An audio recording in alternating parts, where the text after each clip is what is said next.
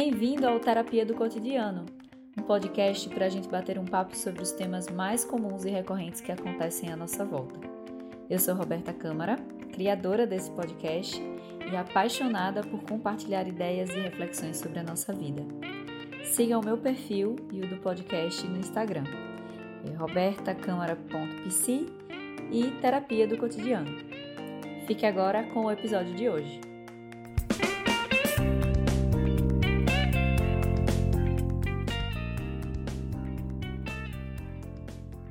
Gente, no episódio de hoje, é, com um convidado, convidado especial.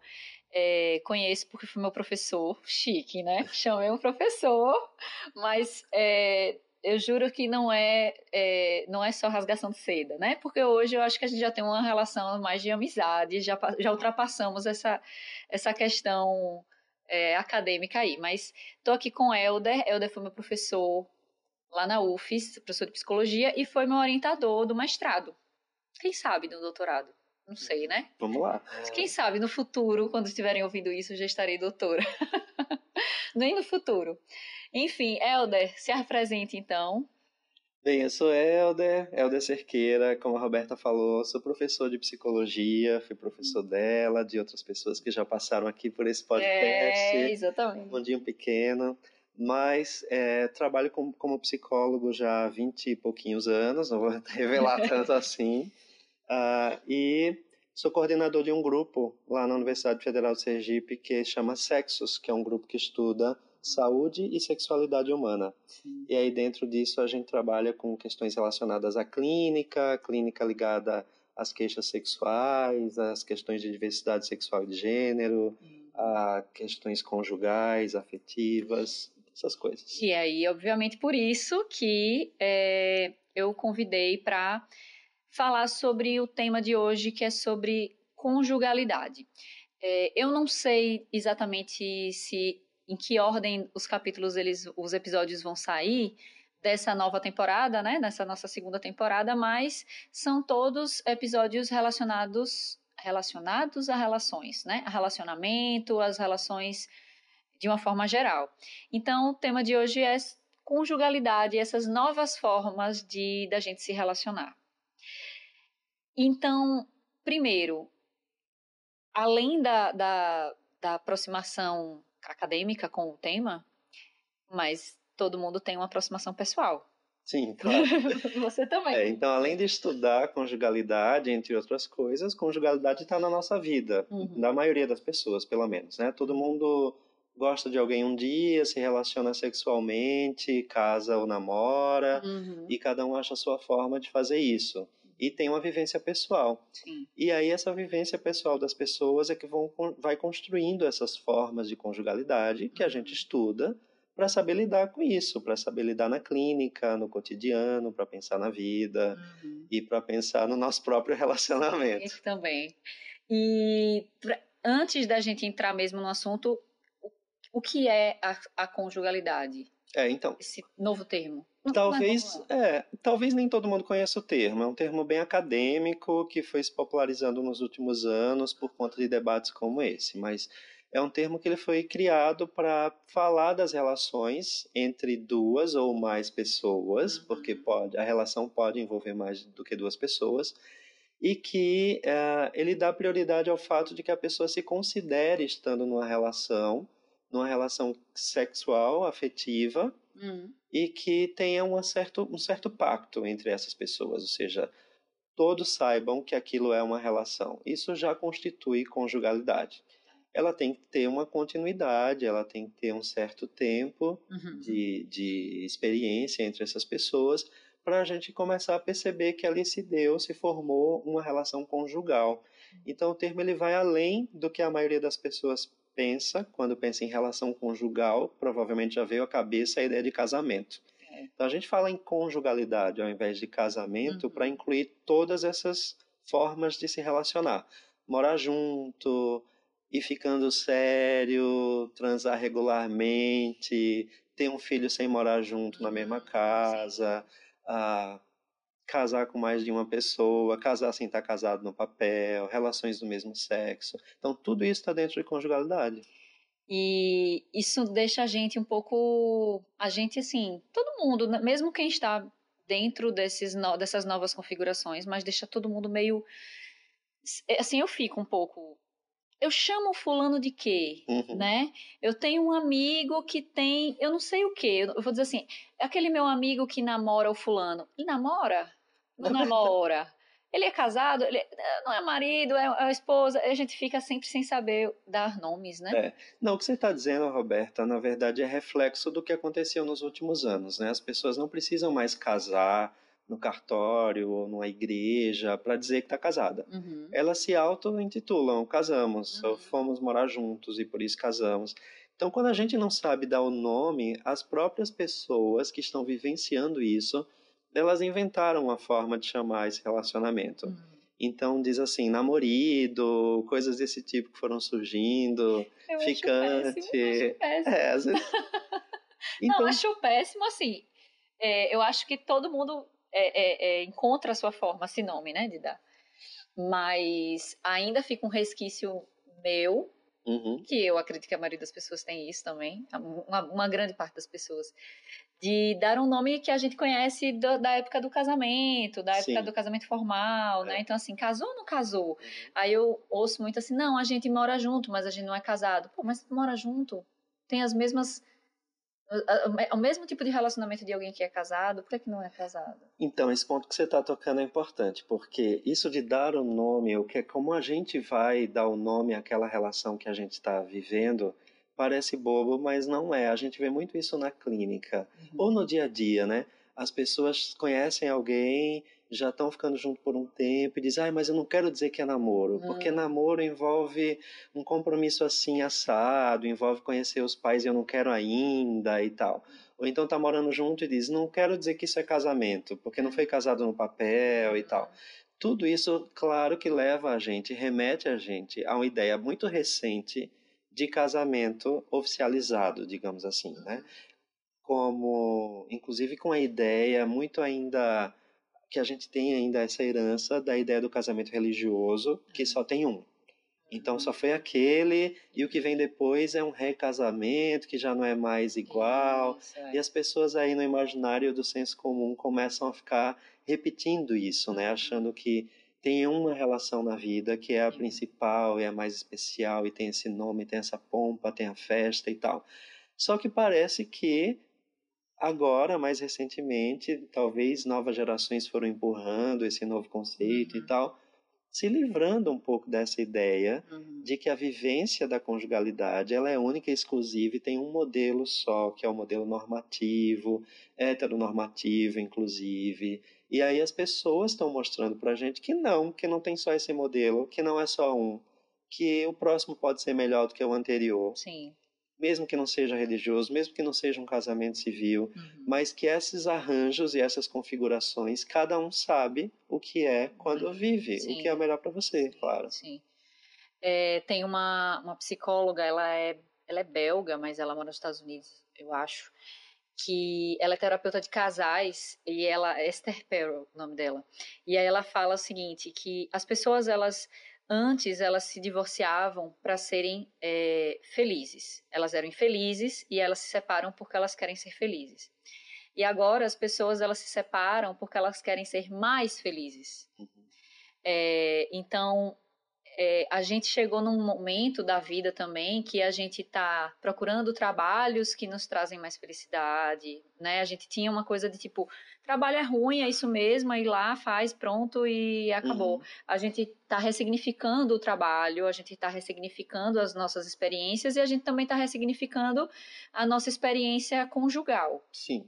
Veja, tem outros dados legais, acadêmicos e de pesquisa mostrando que, de fato, essa mudança vem acontecendo a gente tem dos relacionamentos oficializados, casamentos no cartório e tal, a gente tem tido uma diminuição da quantidade de casamentos nos países mais desenvolvidos, na Europa, nos Estados Unidos, e um aumento dos divórcios, uhum. uh, proporcionalmente, comparado a 10 anos atrás, tá? Não significa que tem mais gente divorciando do que casando, ainda não. Mas a gente teve um aumento de divórcios e diminuição de casamento. As pessoas podem estar tá indo morar juntas e Sim. tal, sem casar no civil. Então, elas não entram nessa estatística. E esses relacionamentos também podem acabar, que também não entram na estatística. Aqui no Brasil, a gente tem dados interessantes mostrando que o número de divórcios aumentou significativamente nos uhum. últimos anos. E os divórcios são maiores para os relacionamentos mais novos, ou seja, quem está se divorciando é a galera mais jovem, provavelmente, né? Ah. Mas é a galera que tem menos tempo casada, passam menos tempo casados. Então, quem está mais se divorciando no Brasil não é aquela galera casada há 25, a 30 anos. É um povo que casou dentro dos últimos cinco anos. Uhum. São casamentos que duram menos. Uhum. Aí a gente se pergunta, por que será que esse casamento dura menos, né? uhum. né? Será que tem a ver com todo aquele movimento que a gente discute das relações líquidas, do amor da busca desse amor que é muito fácil e passageiro, uhum. da grande oferta de oportunidades nos aplicativos, no sexo fácil e tal. E aí cada um tem investigado um pouquinho cada uma dessas variáveis, né? uhum. né? Porque todas elas parecem que influenciam. Sim. A vida cotidiana, essa coisa do, do que você disse, de, da busca do prazer, da busca da felicidade, de fazer aquilo que eu quero, fazer aquilo que eu gosto, a sensação de independência e tal, ela também entra nas novas formas de relação. Uhum. Não combina mais casar e se anular para uma série de coisas da vida uhum. que antigamente se fazia. Exatamente. Então, hoje em dia, ninguém quer isso, nem o homem, nem a mulher. Uhum. Então, uh, parece que a busca por esse equilíbrio ainda está um pouco fora da balança, entendeu? E aí parece que não consegue entrar no padrão convencional do casamento uhum. com as novas isso. exigências de viver a vida. É, como, como mulher, eu acho que eu sinto, eu sinto muito isso assim. É, por ser mulher e hoje conseguir ter um nível de independência financeira mesmo e, e independência em todos os sentidos, é, o fato de escolher estar numa relação, para mim hoje é sinônimo de amor, né? É uhum. É tipo declaração de amor. Se eu, se eu posso ir embora, se eu tô aqui é porque eu quero, uhum. não preciso. Então, é, eu me perdi agora porque eu falei isso. Acho que eu queria dizer eu queria... que... Ah, você estava falando sobre essa a quantidade de fatores, né, que, que influenciam uhum. essa decisão de ir, ir, embora, por exemplo, de não ficar mais junto. Por isso, separar mais rápido. Eu acho que era isso que eu ia é. falar.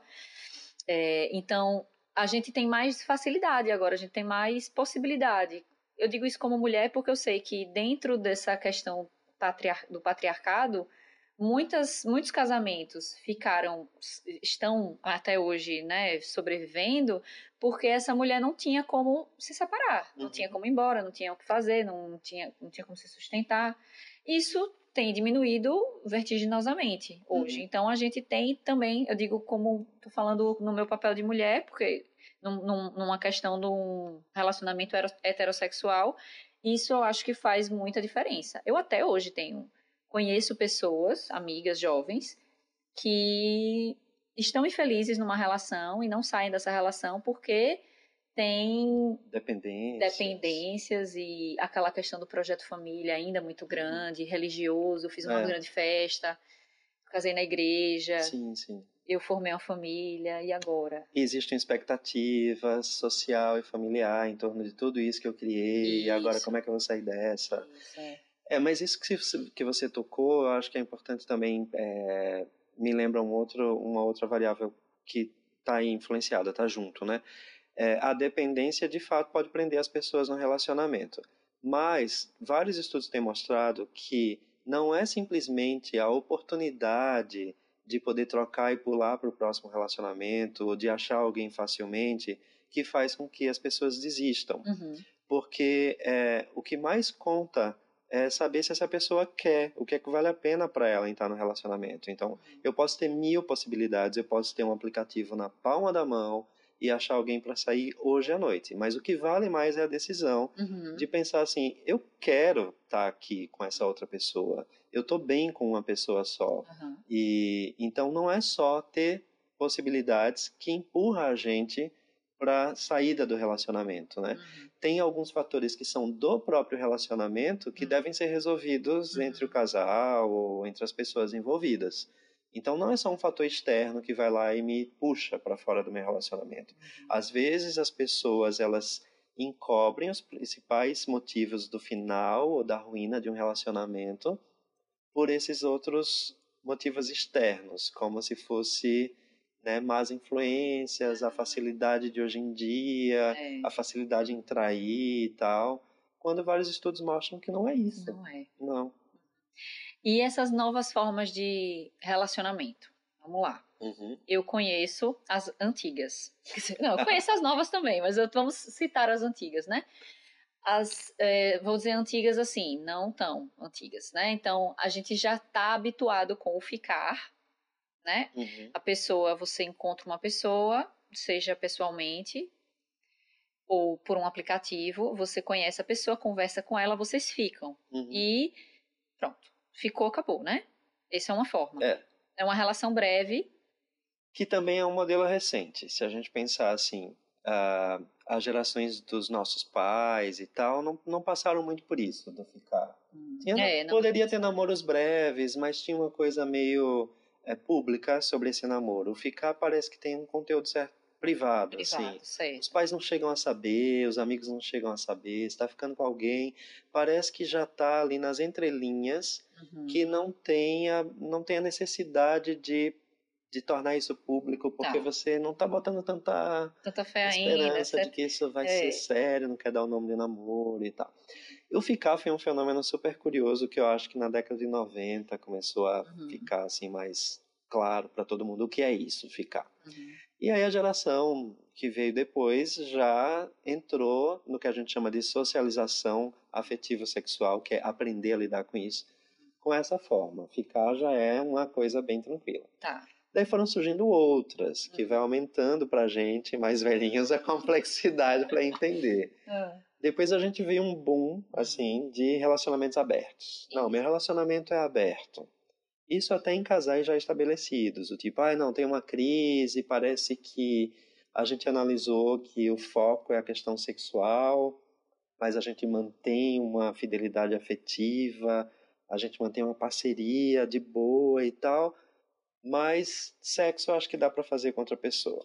Tá, então casamento aberto, para quem não sabe, seria você ter um casamento, uma relação com uma pessoa, uma pessoa só, tipo uma relação afetiva, um, um, um amor, uma, né? Você tá lá casado com essa pessoa só e você pode ter relação sexual com outras. Aí que vai depender do acordo de cada casal. Na maioria casal. das vezes, isso. Existe um vínculo que é o vínculo principal entre essas duas pessoas e que, em geral, as pessoas colocam o componente afetivo tá. e toda essa cumplicidade do casal nesse vínculo. E outras pessoas podem entrar, e aí tem várias modalidades, com o conhecimento do parceiro, sem o conhecimento do outro parceiro, num sexo casual, em uhum. coisas desse tipo mas que tem um outro patamar essa pessoa, tá. essa terceira pessoa. Tá. É só sexo, é para satisfação de uma de uma fantasia, de um uhum. desejo passageiro, que às vezes os casais argumentam até que é bom para o próprio relacionamento, porque revaloriza outras coisas, aumenta a cumplicidade, cada um dá seus argumentos. Não estou aqui julgando se é funciona ou não funciona. Uhum. E aí esses relacionamentos abertos, eles também trouxeram junto com com essa nova modalidade, né? É um questionamento sobre a divisão, se a gente faz a divisão entre afeto e sexo. Ah. Que há um tempo atrás a gente não parava muito para pensar nisso. A gente precisava alinhar afeto a sexo. Você casou com alguém, você gosta dessa pessoa e você tem que ter desejo sexual por essa pessoa. Por mil motivos a gente alinhou afeto uhum. e sexo. De uns anos para cá a gente conseguiu meio que dissociar as duas coisas. Diz, não, Sexo é sexo, existe sexo sem afeto, existe afeto sem sexo. E a gente tirou as duas coisas do mesmo eixo. Uhum. Elas podem se encaixar e funcionar em algum momento, mas parece que as pessoas conseguem entender que o sexo vai acontecer sem o outro elemento, Sei. que seria complementar para tornar essa relação mais estável com esses outros vínculos, Sim. né? Então, eu acho que o grande movimento criado a partir do, dos relacionamentos abertos é isso de dissociar o sexo do afeto. Que a gente tem Sim. estudado para ver até onde vai, Sim. até onde funciona isso. Claro que se a gente pensar de uma forma assim, um pouco mais na nossa história cultural, na nossa história evolutiva da humanidade e tal. O nosso modelo de casamento monogâmico, fiel e tal, exclusivo, ele é um modelo muito recente. A gente inventou esse modelo faz pouquíssimo tempo na história uhum. da humanidade. Então, alguns autores acham que tem mais ou menos 400 anos que a gente criou essa ideia de família, talvez alguns dizem até um pouco menos. Então, são poucas gerações aprendendo a lidar com isso. É, a gente viveu já momentos históricos anteriores onde essas relações eram constituídas por outra forma de laço e o sexo ele era desempenhado em outro local, em outros contextos e tal. A gente alinhou isso por alguns anos e parece que a gente está questionando se esse alinhamento funciona mesmo e para todo mundo e a vida uhum. toda e por tantos anos. Aí que está uma questão. Nossa Senhora! Então, é, nessa dissociação de sexo e afeto, a gente tem, de um lado, acredito que o casamento aberto, que fica com o afeto e pode abrir a porta para o sexo de outras formas. E para quem está solteiro, é, o sexo casual, uhum. que é, o, é o, realmente é o sexo sem afeto. Sim, é, o, muita gente tem falado isso. Aí é uma outra etapa, uma outra, um outro passinho que a gente deu que foi muito, muito incentivado, facilitado, na verdade, pela internet, pelos aplicativos de paquera e uhum. tal, que naturalmente isso foi acontecendo. A facilidade da satisfação imediata, do sexo sem compromisso e tal. Uhum. Sempre existiu o sexo sem compromisso. Uhum. Na nossa sociedade machista, patriarcal e tal, isso era muito mais fácil só para homens. Era muito difícil a mulher conseguir fazer isso e muito pior ainda fazer isso sem ser julgada. Uhum. Só que com a internet, com anonimato, com a facilidade de comunicação e tal, uhum. a possibilidade é praticamente igual para os dois atualmente, para mulheres e para homens. A gente ainda carrega, óbvio, muito do machismo na nossa cultura. O machismo não está só nos homens, as mulheres carregam sem nem perceber que estão agindo de uma forma machista, e isso pode influenciar o quanto esse sexo casual é mais tranquilo para homens ou para mulheres na nossa cultura atual. Então, ele é possível para todo mundo, mas os dados mostram que homens ainda fazem mais sexo casual sem, sem muita noia, digamos é, assim, é, entendeu? As mulheres ainda é mais difícil e ainda mais dependendo de onde se vive, né? Onde uhum. a gente uhum. mora aqui, né? É, a gente ainda tem, acho que uma maior dificuldade das mulheres é, se relacionarem sem ficarem preocupados depois. É que tem a vigilância dos outros. Isso que uhum. você está tocando é muito importante, porque a nossa sexualidade ela é vivida de uma forma íntima, né, subjetiva e tal, mas parece que a gente tem sempre que responder aos outros. Uhum. E aí é isso que você diz. É, hoje, quebrar esses padrões e tal, uma mulher morando numa cidade menor e se sentir livre para usar aplicativo, tá? Até, às vezes não é nem para sexo, às vezes só para paquerar, tem vergonha de dizer que baixou Isso. um aplicativo no celular. Mas é porque ela sabe que há uma vigilância externa dos outros julgando esse comportamento dela. Julga os homens também, mas julga os homens de uma maneira mais, digamos, benevolente. É um uhum. julgamento que não tem muito, uhum. não tem muita consequência. E para as mulheres isso ainda é muito mais forte, né? Então, esses relacionamentos que são casuais, do sexo fácil e tal, eles também geram impacto nos, nas outras formas de se relacionar porque ele cria uma pergunta assim do tipo sexo tá fácil para todo mundo hoje em dia ou para quem correr atrás vai vai é, conseguir de é. alguma forma e até que ponto isso desestabiliza ou torna insegura a minha relação que é baseada na cumplicidade, no afeto e tal. Ou o que é que eu preciso no sexo da minha relação, lá do meu namoro, do meu casamento, para que ele seja suficiente para que essas tentações externas todas não, não atrapalhem, é. não abalem. Então isso afetou também não só a forma de se relacionar sexualmente de quem está na busca do sexo casual. Isso afetou também o sexo de quem está na relação, Sim. porque as pessoas criaram perguntas sobre como eu faço sexo, meu sexo é prazeroso, eu dou prazer para outra pessoa, eu tenho prazer. Isso mexeu com tudo, é tanto que virou um assunto da pauta. É sexualidade, sexo, formas de se relacionar e tal. Uh, por exemplo, os casais se preocupam hoje em dia com coisas que não se preocupavam antes, quando o sexo era, era compulsório, uma obrigatoriedade, né? Uhum. Então, se, se, se preocupam se está sendo bom. Mas isso tem um lado legal, porque é se preocupar se está sendo bom para outra pessoa pra... também. Sim, sim. E tem, isso tem abalado também o, o, mundo machista, porque aí os homens precisam se preocupar se o sexo está é... sendo bom também para outra pessoa, não só para ele. Sim, sim. Então isso São, mexeu... mexeu com tudo, com todas as estruturas.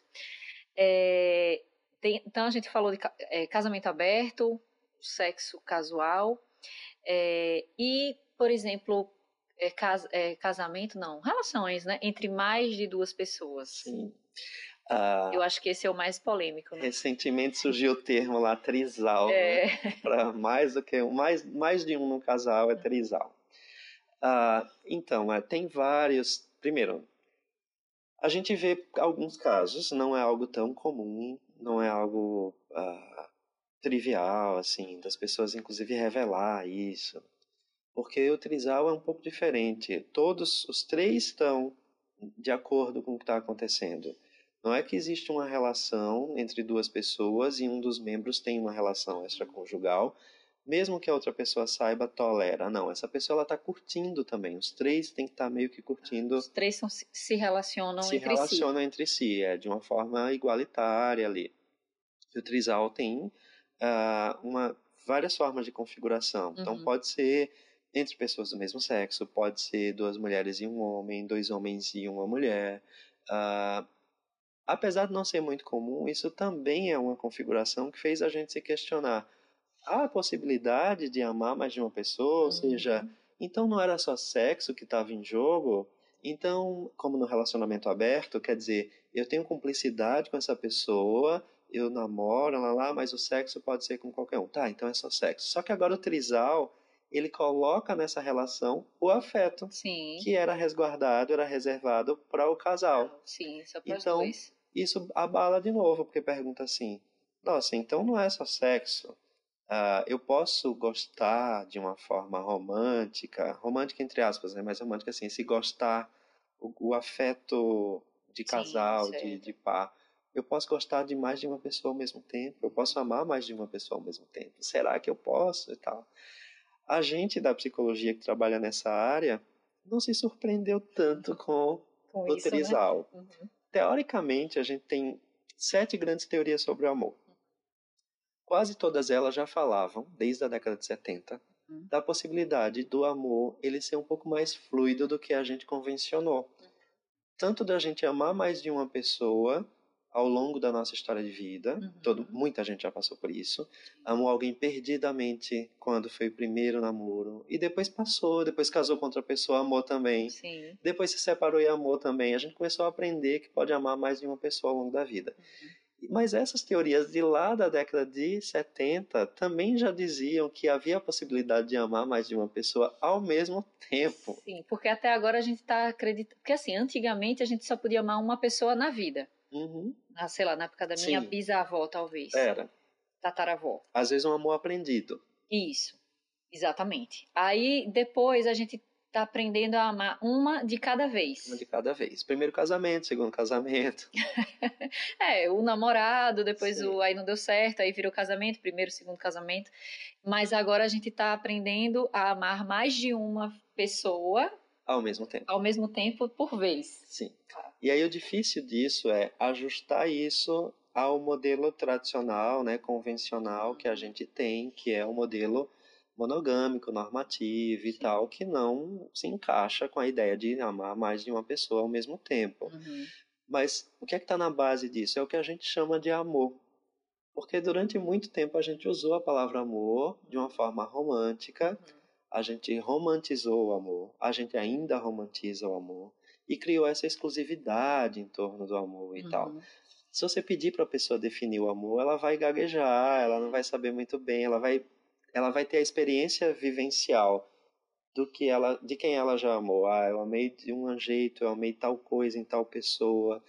Isso é a prova de que o amor que a gente criou, ele é um amor ideal. O amor do coraçãozinho vermelho, do dia dos namorados, do até que a morte separe.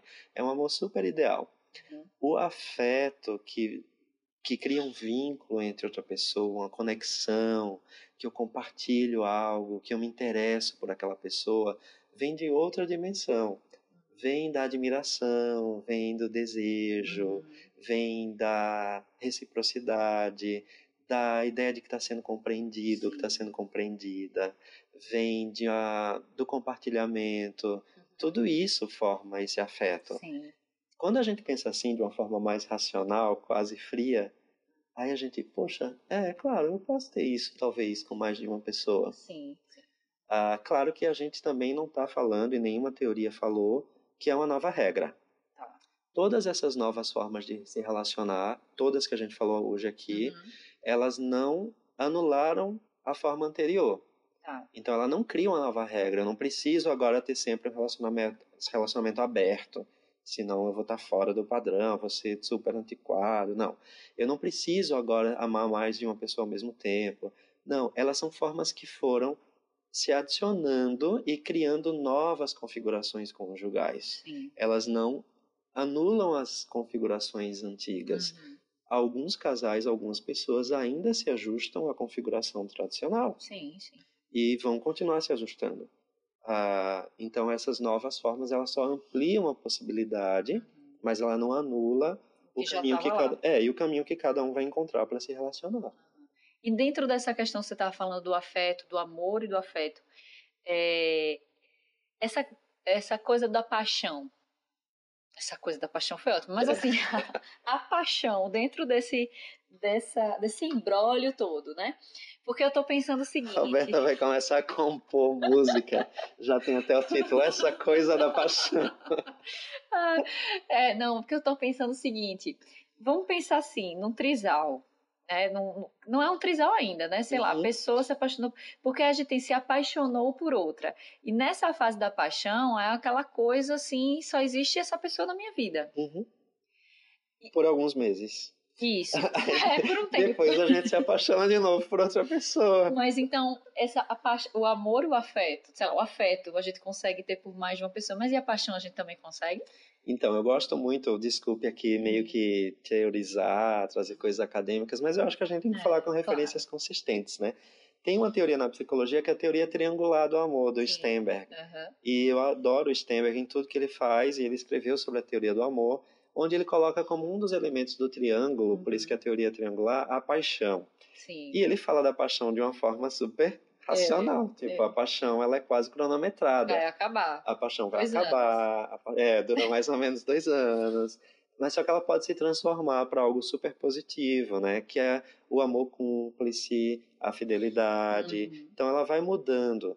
É, então, paixão é um fenômeno. A palavra, inclusive, paixão, é uma palavra que em português é super interessante, né? Porque ela traz no significado dela a ideia de sofrimento. É uma coisa quase racional. Você se é. rasga, uhum. você parece que depende da outra pessoa, você quer a todo custo. E geralmente os apaixonados sofrem, mesmo correspondidos, porque a paixão traz um monte de outras coisas. Uh, e ela tem esse componente Sim. entre mil aspas, irracional que o Stenberg coloca, né? Uhum. Até recentemente a gente não tinha se perguntado se a paixão pode acontecer ao mesmo Sim. tempo por duas pessoas. Mas a paixão parece também ter um mecanismo da nossa herança evolutiva, né? Uhum. Dos nossos ancestrais. A paixão ela tem um componente erótico, Stenberg diz. É difícil você saber de alguém que diz que se apaixonou pela outra pessoa como uma imagem que que não tem corpo, que você não quer pegar, não quer beijar, não quer transar. A paixão tem um componente erótico. Uhum. Então parece que esse componente ele é muito do nosso traço animal, digamos assim. Uhum. A gente rebaixa um pouco os elementos culturais que regulam o amor, que regulam ah, nossos acordos sobre relacionamento, e na hora da paixão vem o erótico, vem o lado animal, vem uhum. a coisa biológica, hormonal e tudo mais. Uhum. Então parece que a paixão tem um pouco desse componente Sim. que é direcionada, ela é hiperdirecionada ao indivíduo em geral. Uhum. É, paixão geralmente é uma hiper, um hiperdirecionamento do seu desejo, do seu pensamento para um objeto, para um uma pessoa. É, que às vezes não é nem, assim, a gente já a gente, a gente vê também paixão para outras coisas também, não, não só pessoas, né? Sim mas projetos, coisas, sei lá, carro novo, Sim. aquela coisa tipo, meu Deus, desejo isso, quero tanto isso, de imaginar, de sonhar com aquilo. É porque claro ela mexe, que num, num, nível muito diferente, né? Mas mexe com o nosso componente motivacional. Né? Você tem um motivo para uhum. e aí você se move naquele sentido. Sim, sim, entendi. É, então, é, a gente falou do trisal, mas assim a gente tem, ouve o, o, a palavra poliamor. Uhum. O poliamor seria mais de três, então? Ou não? Ou mais de dois já é poliamor? Mais de dois já é poliamor. Tá. A ideia de poliamor ela está muito atrelada ao debate que foi feito uhum. sobre formas de uh, sobre as questões de orientação sexual, inclusive. Ela abalou ah, tá. a ideia do, do que é esse do direcionamento sobre o amor. Quer dizer, qual é o qual é a, o foco do meu desejo? Se eu tenho um foco na, em uma pessoa do sexo oposto, em uma pessoa do mesmo sexo, e a ideia de que eu posso ter outras formas de desejo e aceitáveis e algumas dentro da nossa cultura não aceitáveis, né? É, algumas inclusive que foram patologizadas e depois saíram do conceito de patologia, outras que até hoje são patologizadas e criminalizadas, mas o, esse desenvolvimento do nosso desejo pelo outro, por uma outra coisa, pode passar por uma variabilidade enorme. E poliamor é a ideia de que eu tenho uma abertura para amar a todos de uma forma hum. quase que igualitária, ou de, de eu ter uma fluidez em relação a esse desejo, a sentimento que eu desenvolvo para com os outros, tá. né? Então é muito utilizado para caracterizar e enfatizar essa possibilidade da fluidez do meu afeto. O meu afeto é fluido, eu consigo é, amar alguém com intensidade, estar tá bem hoje, e amanhã amar outra pessoa e voltar. Então, o poliamor ele destaca mais a fluidez uhum. do que Sim. a ideia do, do trisal, né? Entendi. Uma coisa que me, me veio à cabeça com todas as relações que você falou é como é importante que essas pessoas que estão se relacionando elas tenham uma autoestima muito bem resolvida, né? Muito fortalecida, porque os, as, todas as relações elas mexem muito com a autoestima das pessoas. Então é, mas veja bem, Roberta, mesmo numa relação entre só duas pessoas, uhum. pegar a relação mais convencional possível, isso também tem que estar tá bem, né? A autoestima Sim. da pessoa e tal. Porque na nossa cultura, a relação entre duas pessoas, infelizmente, tem um componente de posse. Exatamente. É daí que eu tô, tô pensando nisso. Às vezes eu mesmo. fico bem, às vezes eu fico bem, é, quase é, achando engraçado quando eu vejo casais meio que discutindo, briguinha de rua, não aquele barraco e tal. E aí que eu não escuto qual é, qual é a briga, né? E aí eu brinco como se eu estivesse dublando aquele casal. E na verdade eles estão falando assim: você é meu, você é meu, você é meu, você é meu. Não, porque eu quero, você vai fazer o que eu quero, você é meu. É exatamente isso. E é isso que está na base, entendeu? Uhum. E quando você precisa que o outro seja seu, e tem alguma coisa um pouco uhum. estranha na sua própria isso, isso. autoestima, na sua própria. Uh, na ideia que você tem de si, né? Então, não é só no relacionamento aberto, Sim. não é só no poliamor, não é só dizer, no né? trisal.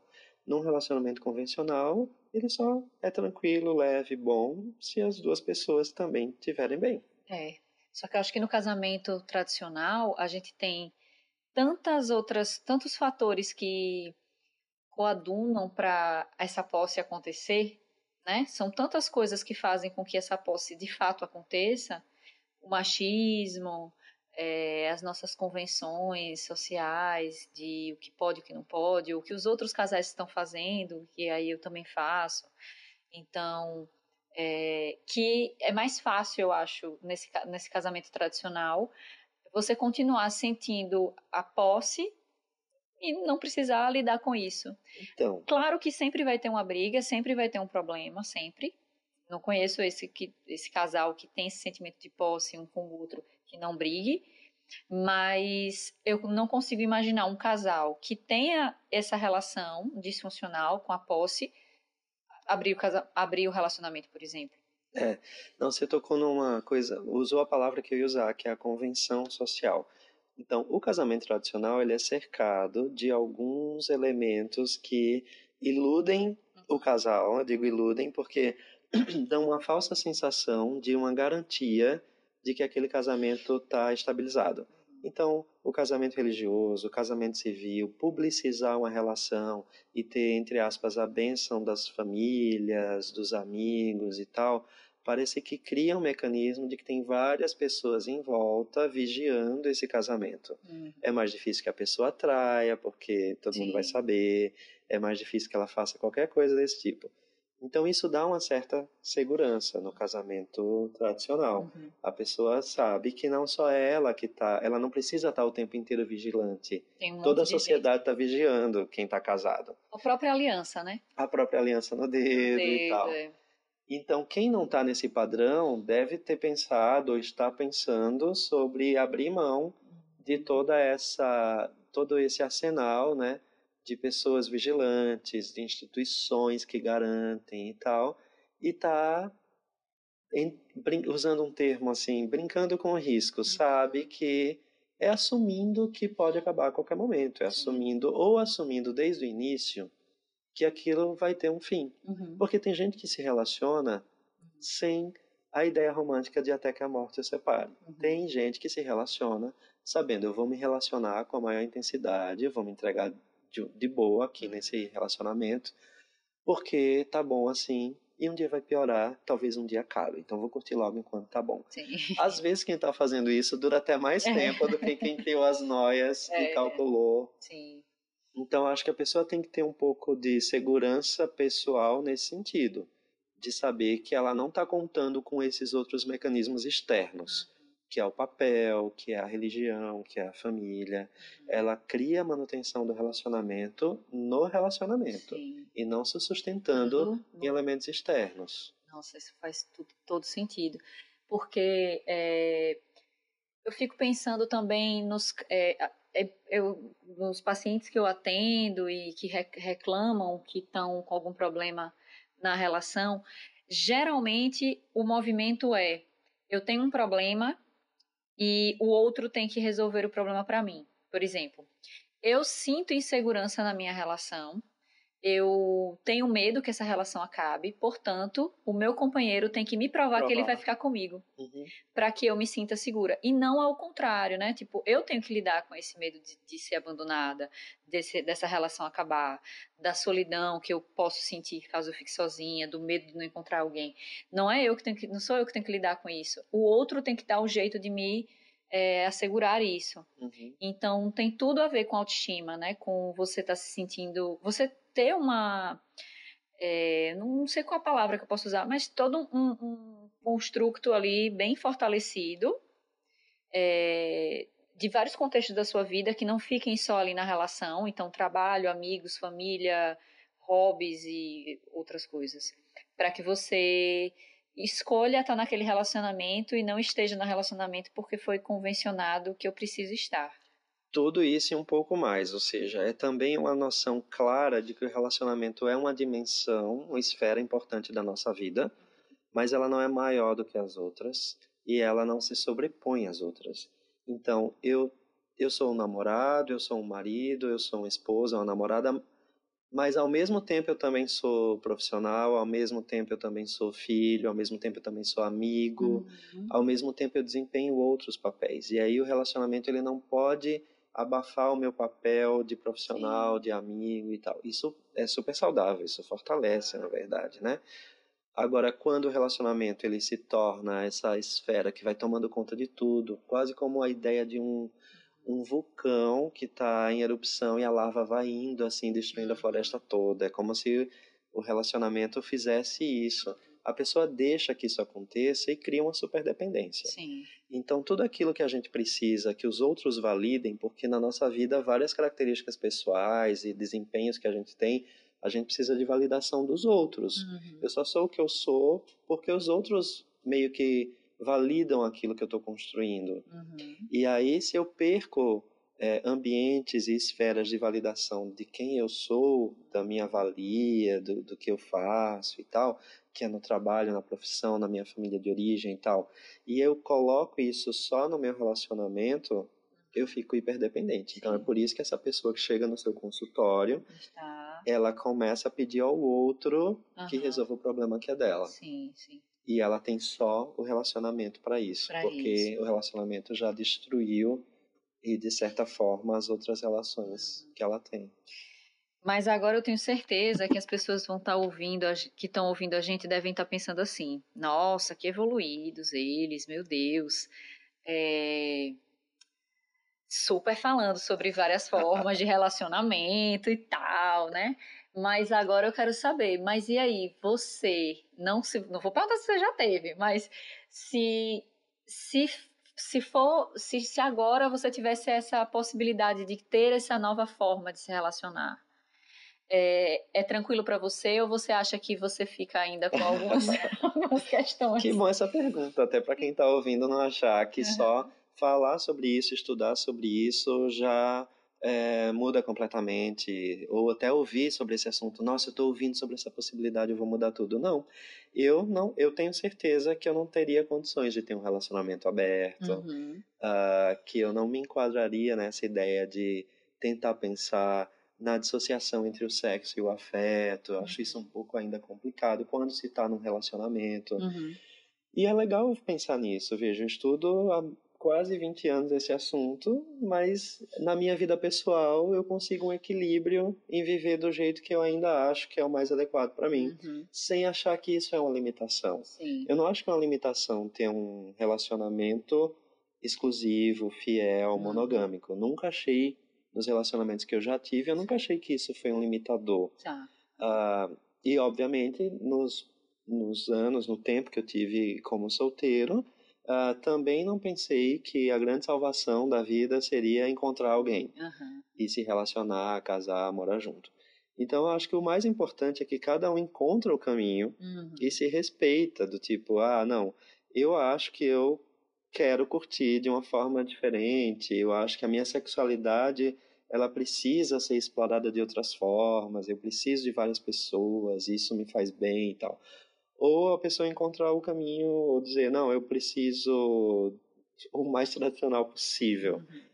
É, então tudo isso que a gente está falando não é querendo impor que existem novas formas e que todo mundo tem que experimentar. É respeitar quem está descobrindo essas formas. Uhum. Nós da psicologia, especialmente tanto na academia como na clínica, a gente pensar em como acolher essas pessoas que chegam com demandas uhum. também, porque elas enfrentam um mundo careta, conservador e tal, e aí elas podem ter algumas questões uhum. para discutir. E também as pessoas que estão no relacionamento tradicional, que uhum. podem pensar em outras possibilidades. Eu acho que respeitar a diversidade é o mais interessante e se respeitar sobre a própria vivência, descobrir o próprio caminho do que você quer, né? Uhum. Encontrar alguém que tope. Exatamente, uma pessoa que queira é. entrar nessa com você também, né? Que esteja bem. Talvez você fez pergunta pessoal. Eu nunca me relacionei com alguém que fez essa proposta. Então eu nunca precisei parar para pensar sério sobre isso. Uhum. Não sei o que vai acontecer daqui a algum tempo, daqui a alguns anos e tal. Mas uh, não precisei pensar, uhum. Então é isso, a gente tem que esperar a vida acontecer. Acontecer, as coisas irem se atualizando é. aí para ver o que é que acontece com a gente, né? Sim. É, você tem alguma alguma dica de, não sei, alguma coisa que que poderia ampliar essa discussão para quem está ouvindo? De, sei lá, um filme, uma coisa que você acha, um site, sei lá, tô pensando aí. o que é que você a gente é. tem a gente tem poucas produções assim em termos de filme e tal de ficção né nesse nesse sentido que tratem de uma forma mais mais fidedigna digamos assim né a gente tem muita coisa sobre infidelidade traição mas esse foco de pensar a relação fica um pouco mais complicada a gente tem um autor que foi um dos caras já inclusive repensados e tal faleceu recentemente que é o Bauman uhum. ele é um autor acadêmico e tal mas ele tem um livro que se popularizou que com algumas ressalvas é um bom livro ainda, que é Amor Líquido. E não é uma linguagem absolutamente é. acadêmica. Uhum. E Amor Líquido ele vai tratar disso, ele vai falar sobre as novas formas de se relacionar, o quanto o mundo contemporâneo, das coisas rápidas, do tudo fast, fast food, fast... Ele vai criando também é, essa sensação de que eu preciso de tudo rápido, de que tudo é muito fácil, de que tudo é descartável também nas relações pessoais. Uhum. Não só nos relacionamentos afetivos, mas nas relações pessoais em geral. Então não tem uma linguagem pesada acadêmica. Eu acho que é um livro interessante para quem quiser começar a ler Ótimo. com uma referência séria, né? É, um autor que trata desse, desse assunto. Tá ótimo, então. Elder, muitíssimo obrigada. Adorei o papo. Tenho certeza que quem está ouvindo também gostou, porque é um tema né, gostoso da gente falar, da gente estar tá sempre debatendo. É... Bom, gente, eu espero que vocês tenham gostado do nosso episódio. Você quer falar mais alguma coisa? Eu nunca deixo o eu convidado queria... falar no final. É...